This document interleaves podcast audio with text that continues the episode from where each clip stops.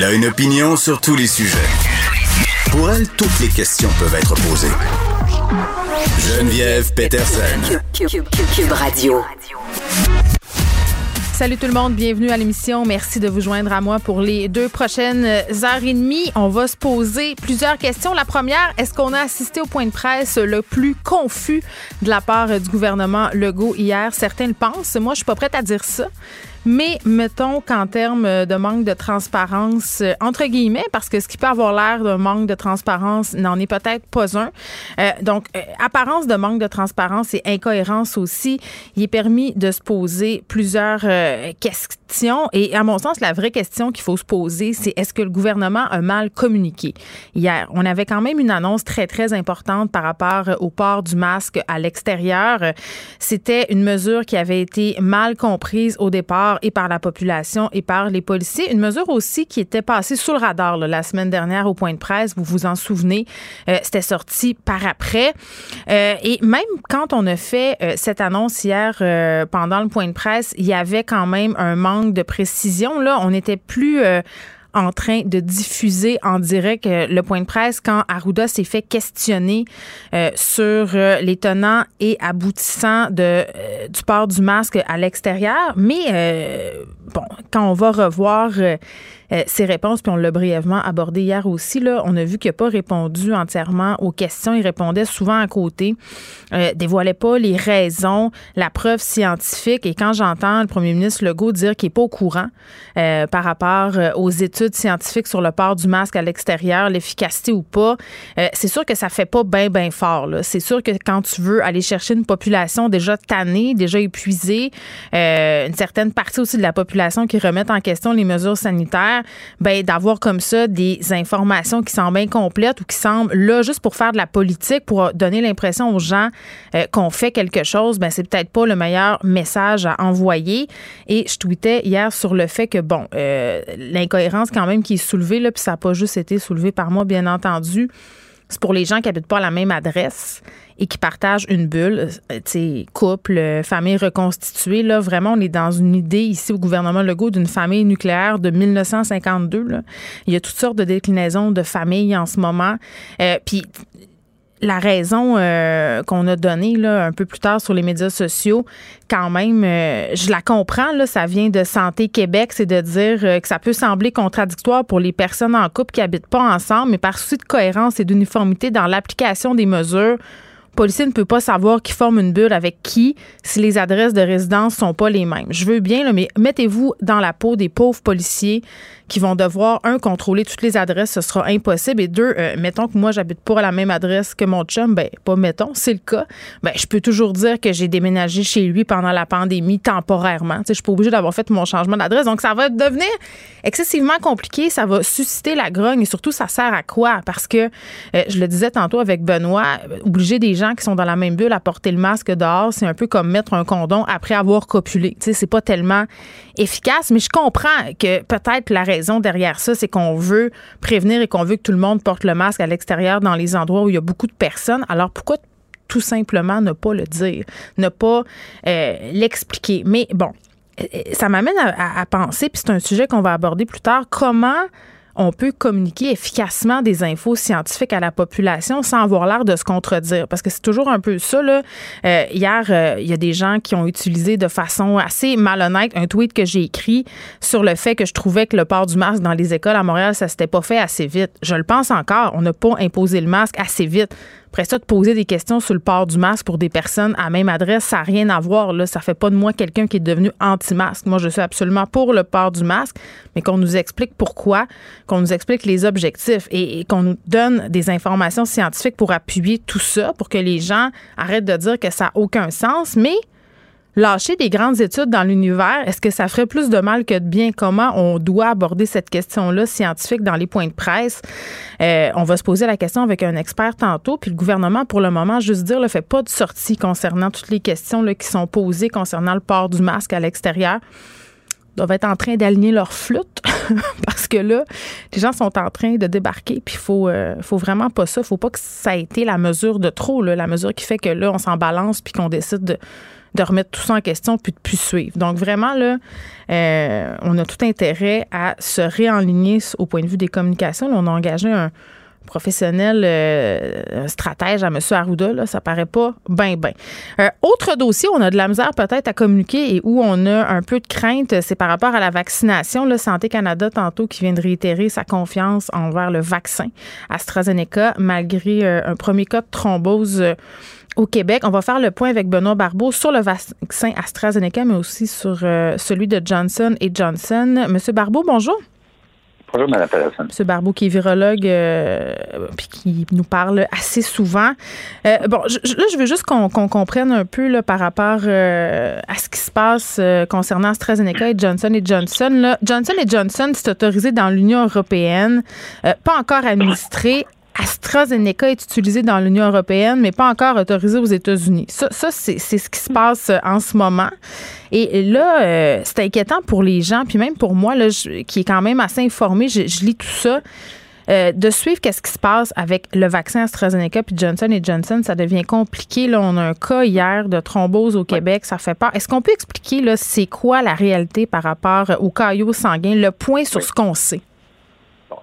En fait, c'est ça. Il y a donc beaucoup d'informations qui circulent. Puis là, dernièrement, on a mm. parlé justement de Johnson Johnson qui utilise la même plateforme technologique que AstraZeneca. Il faut comprendre euh, est aussi associé à ces fameux cailloux sanguins. Bon, la première chose, c'est que ça a évolué énormément depuis les dernières semaines et mois. Donc, maintenant, on comprend que oui, il y a un lien causal, sûrement un lien causal entre le vaccin AstraZeneca et on va voir pour Johnson Johnson mm-hmm. et l'apparition de ces cailloux sanguins.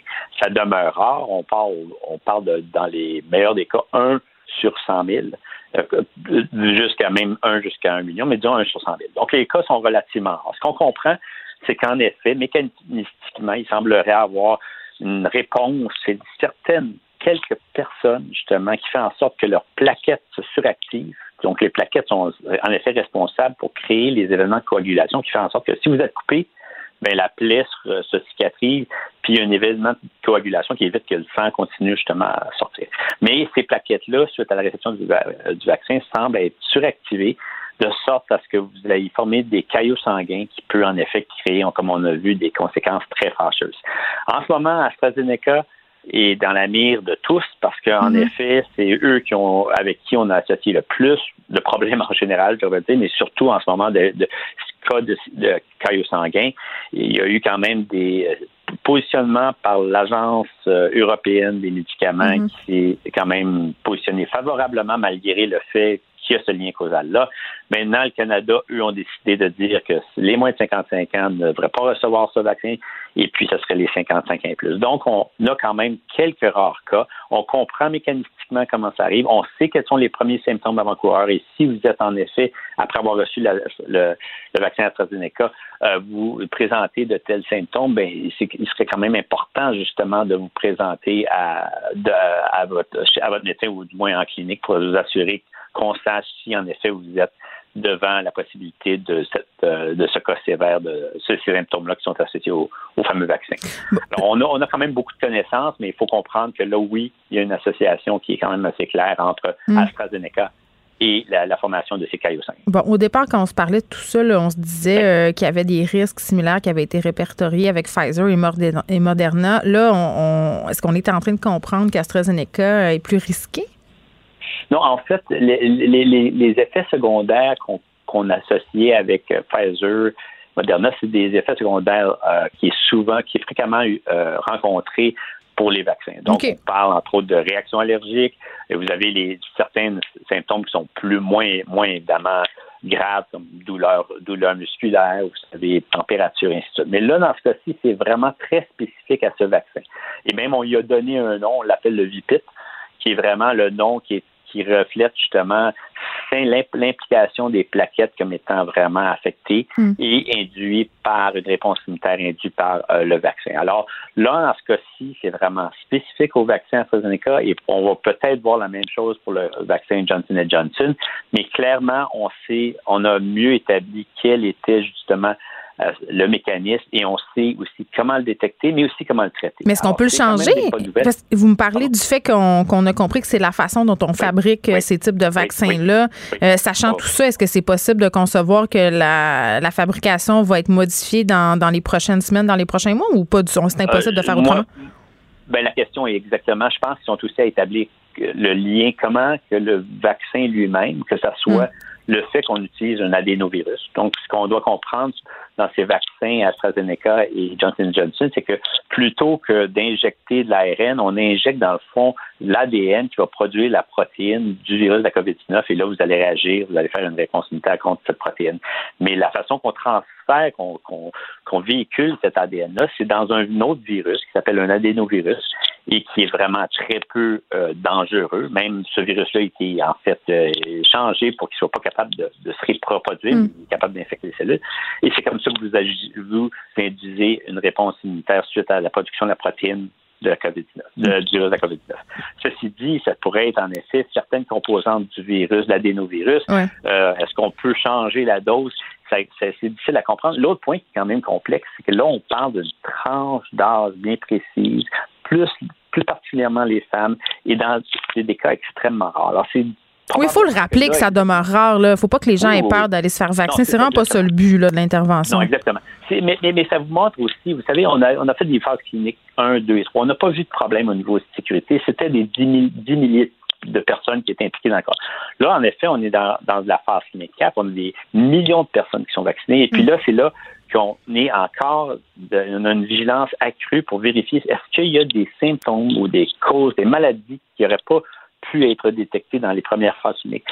3, et, dans la phase clinique 3. Et là, on voit justement que ce système-là fonctionne. On a repéré quand même ces malheureux cas. Il faut l'admettre, évidemment, on s'en réjouit jamais, mais mm. n'empêche qu'on a réussi à identifier assez rapidement, on parle de quelques semaines, non seulement être capable de trouver les personnes, de, probablement arriver avec des mécanismes, et de faire un parallèle avec un équivalent existe, qui existe avec des mêmes symptômes, de sorte qu'on soit capable d'arriver avec des traitements qui devraient être euh, efficaces. Là, je rappelle. on est quand même, on est bien, on, a quand même fait bien nos, fait nos devoirs, mais sachez que tout vaccin n'est jamais complètement exclu d'effets secondaires qui pourraient justement ne pas avoir été vus au niveau des phases cliniques 3 et qui pourrait apparaître justement dans les, lorsqu'on commence à l'administrer euh, au niveau de la population. Mais je rappelle que Santé Canada réitère sa confiance envers le vaccin AstraZeneca et aussi euh, on est supposé recevoir des doses d'ici la fin du mois du vaccin Johnson et Johnson. Pour l'instant, euh, on reste comme ça, là, on suspend pas cet approvisionnement-là.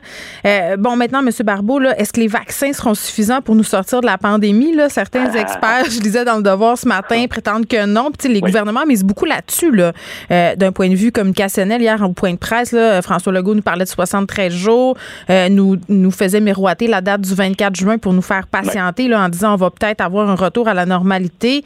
Euh, mais selon ce que j'ai lu dans le devoir, ça semble pas aussi simple que cela. Non, en effet. Écoutez, je veux dire, chacun arrive avec leurs propres prédictions et souvent, justement, on nous demande nos prédictions. Alors, il n'y a rien de pire, justement, qu'arriver de donner une date précise puis dire voici, c'est le retour à la normale, c'est comme ça que ça va arriver. On ne peut pas le prévoir. Puis en fait, il y a trop de, d'inconnus, il y a trop de variables qui font en sorte que ça pourrait aller dans une direction ou une autre. C'est clair quand même que en ce moment, euh, si euh, cette année, on dirait qu'on était dans la même situation, mais que les vaccins qu'on a ont des efficacités de 20% eh bien là, on pourrait être sûrement plus pessimiste. On a trois vaccins, même un quatrième qui s'en vient. Je comprends qu'on vient juste de parler de, situations qui sont plus complexes par rapport à deux des quatre vaccins, mais n'empêche que ces vaccins-là ont près de 100% d'efficacité pour diminuer les symptômes sévères. Et ces 100% là sont aussi valables pour le variant qui circule, qui est le celui qui circule le plus au Québec. Maintenant, évidemment, au Canada, ailleurs, on a d'autres variants qui semblent être moins facilement neutralisables, mais n'empêche que les vaccins sont tellement forts et efficaces, contrairement à si vous êtes, par exemple, vous répondez, vous avez votre réponse immunitaire suite à une première infection, les vaccins vont être capables néanmoins de neutraliser ces propres variants. Alors oui, en effet, on est dans une situation que des pays en ce moment qui vont être moins vaccinés on a probablement des virus qui circulent, des variants qui vont pouvoir euh, changer, modifier. Le but, quand même, en tout cas, du moins au Québec, c'est que si on est capable d'arriver justement avec une situation que la majorité des personnes, on parle des personnes adultes, sont vaccinées pour le 24 juin, selon moi, on va être certainement dans une meilleure position. Mais pour y arriver, il faut absolument, mais absolument s'assurer que la troisième vague ne soit pas une vague qui va, qui va vraiment exploser un peu comme on voit en Ontario. Et vous parliez euh, juste avant justement du masque et je crois que le gouvernement a un meilleur travail au niveau du communication, ben de oui. communication à faire. Là. Le, le, masque à l'extérieur. On est tous mêlés.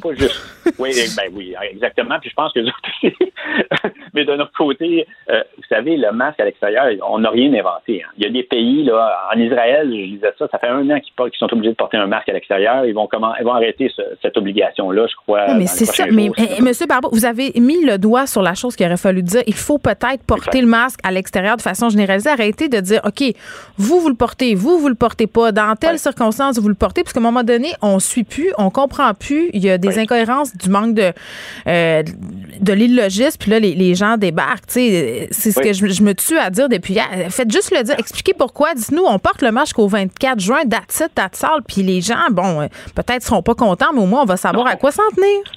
Exactement. Ben, je crois qu'en effet, le message aurait dû remplir. Si vous voulez vraiment dire, ben, écoutez, si vous êtes dans une autre bulle résidentielle, c'est comme ça, mais expliquez-le pourquoi. Exact. ben oui. Au niveau de l'information qui circule, euh, le gouvernement a eu beaucoup de difficultés. De ne pas répondre à une question vraiment ouvre la porte à une multitude de questions, de confusion. À l'interprétation aussi. C'est exactement ça qu'on veut pas. Et, il faut l'avouer quand même que même si je vais peut-être me faire haïr, le port du masque. Ah, vous allez vous faire haïr. Vous avez dit masque, c'est terminé. Exactement, c'est fini. Je vais, en tout cas, je vais me cacher. Mais n'empêche le port du masque à l'extérieur, vous savez, en, ce moment avec les variants, en ce moment avec la troisième vague, et on parle pas. Vous savez, je viens juste de dire qu'en Israël, eux, ils devaient le porter pendant un an. Là, on parle probablement sûrement pas d'un an. Mm. Avec quelques semaines, un ou, en tout cas, je ne m'avancerai pas trop, mais ça va être une période beaucoup plus courte, donner, donnant la chance justement à ce que le vaccin continue à une autre cadence d'être distribué, mais également de limiter le nombre de cas d'infection, les variants. Parce que les variants sont beaucoup plus transmissibles, ils sont plus transmissibles aussi à mm. l'extérieur. C'est juste, oui, ben c'est ça, puis c'est juste la grosse logique. Là, si t'es dehors un coin de rue, puis il y a plein de monde, moi je le faisais déjà, je le mettais par réflexe parce qu'il me semble que c'est évident. Oui, exactement. Mais si vous êtes au parc, que vous jasez, vous savez, être dans un coin de rue puis vous attendez la lumière, c'est une chose. Mais si vous êtes, par exemple, dans un parc, vous êtes 10, 15 ensemble, puis que oui, vous allez respecter le 1, 2 mètres, mais vous allez discuter, vous allez parler, vous allez rire, vous allez vous exclaffer, bien là, les gouttelettes, les aérosols sont projetés.